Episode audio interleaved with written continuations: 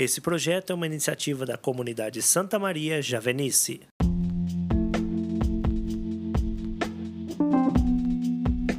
Querido irmão, querida irmã, hoje é sexta-feira, dia 5 de março de 2021.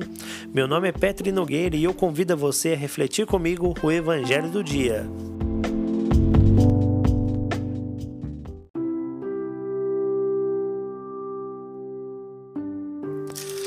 Texto do Evangelho de hoje está no livro de Mateus, capítulo 21, versículos de 33 a 43 e 45 a 46.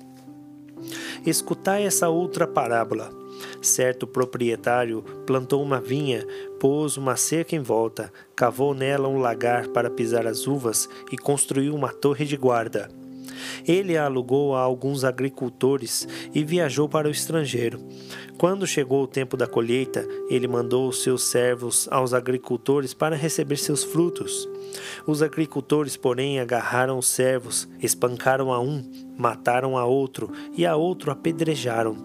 Ele ainda mandou outros servos, em maior número que os primeiros, mas eles os trataram do mesmo modo. Por fim, enviou-lhes o próprio filho, pensando: A meu filho respeitarão. Os agricultores, porém, ao verem o filho, disseram entre si: Este é o herdeiro.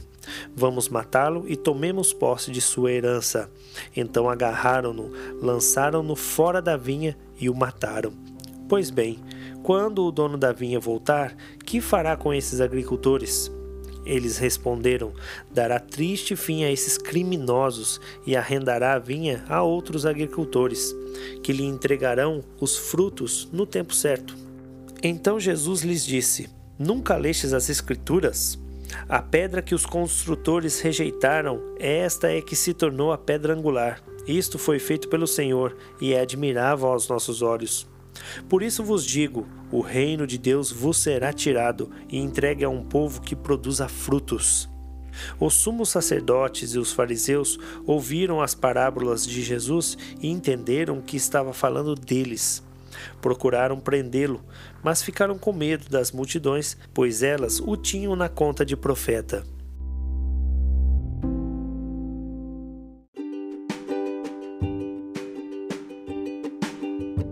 Queridos irmãos e irmãs, a paz do Senhor esteja convosco. Estamos em tempo de quaresma, um tempo de ressignificação, de penitência, de conversão. É tempo de perceber as ações, costumes, vícios, palavras, pensamentos que não agradam ao Senhor. É tempo de abandonar o pecado e se reconciliar com Deus. Sobre nosso texto de hoje, conhecemos bem o ditado: Santo de casa não faz milagre.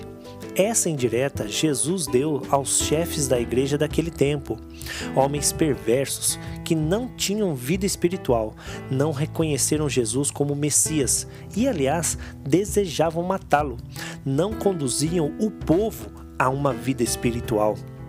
E Jesus faz um alerta gravíssimo o cuidado com a vida espiritual do povo será tirada de vocês e dada a quem dê fruto, ou seja, a missão de anunciar o reino de Deus será dada a pessoas de coração convertido, verdadeiramente entregues a Deus.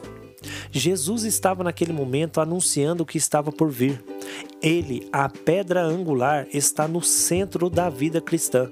Ele é o caminho, a verdade e a vida, o princípio e o fim. E nós, será que estamos aceitando Jesus em nossa vida? Ou somos aqueles que ouvimos a palavra e a rejeitamos por sermos cheios de nós mesmos, achando que somos maiores que nosso Pai?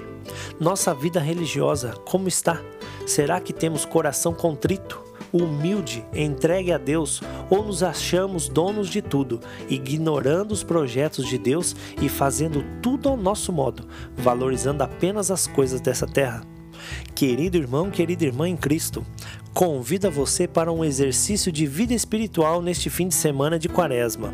O que acha de retomar as práticas de oração, jejum e penitência, rezar com o evangelho do dia, rezar o terço, ler um livro cristão, pesquisar a história de um santo, na medida do possível com as restrições da pandemia, ir à missa, ao grupo de oração, orar pelos doentes, orar pela nossa família? Trazer Jesus para dentro da nossa casa.